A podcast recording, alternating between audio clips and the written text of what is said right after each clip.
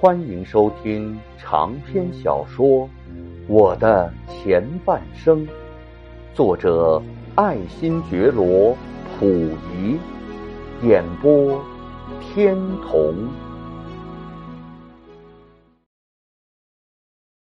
自从日本的所谓明治维新以来，其国内既由封建社会时代开始过渡到资产阶级的革命时代。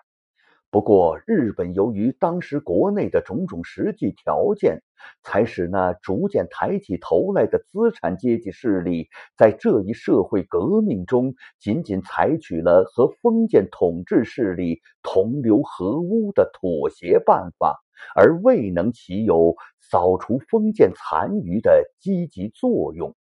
于是，就把那封建大地主天皇以赐的。封建余孽也都一股脑的包容在资产阶级新兴势力下，所以就换汤不换药的在封建割据的遗址上换上了天皇制的老招牌，而大踏步的走上了资本主义、帝国主义的道路。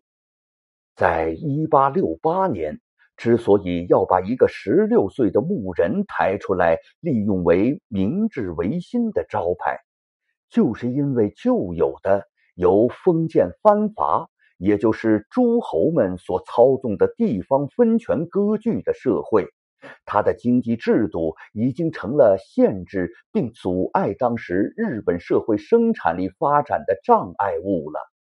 同时，在当时国内资本主义前期的商业资本已经在当时国内渐次抬了头，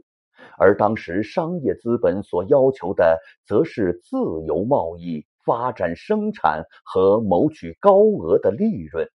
所以，阻碍这一前途的地方割据势力，重重叠叠的关税和封建锁国政策下的限禁对外贸易。则形成为当时新兴势力的死对头。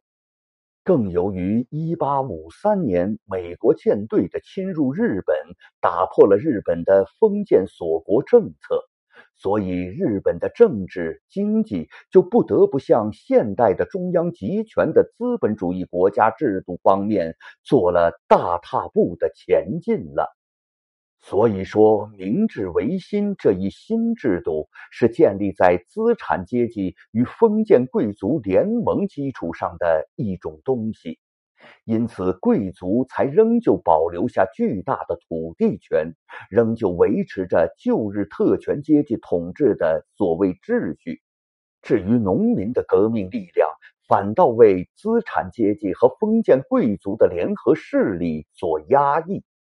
对广大农民的封建剥削，不但未因革新而消除，而且更把这种剥削方式和资本主义的剥削方式互相结合在了一起，致使这种双重的压榨力量一起落在了日本劳动人民的身上。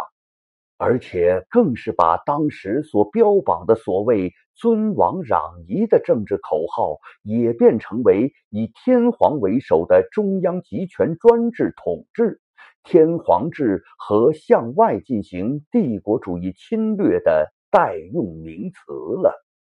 例如，当明治维新的气势刚一笼罩住日本全国的时候，代表封建残余势力的西乡隆盛。便第一个暴露出帝国主义者的本质，放出了征韩论的侵略第一炮，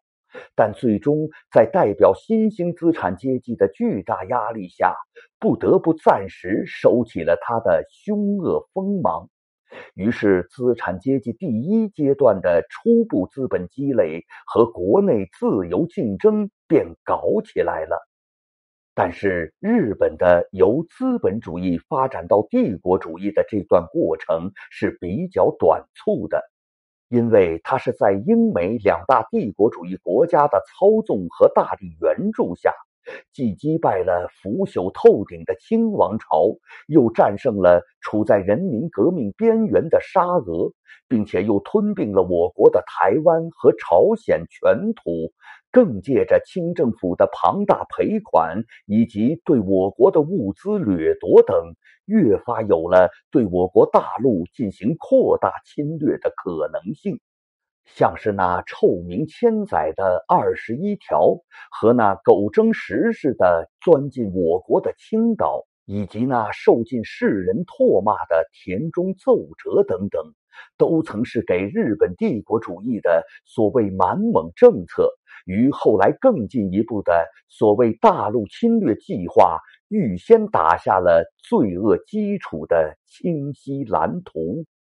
尤其是日本帝国主义在一九二七年春季爆发了严重的经济恐慌，从台湾银行起，一连串倒闭了十几家大银行。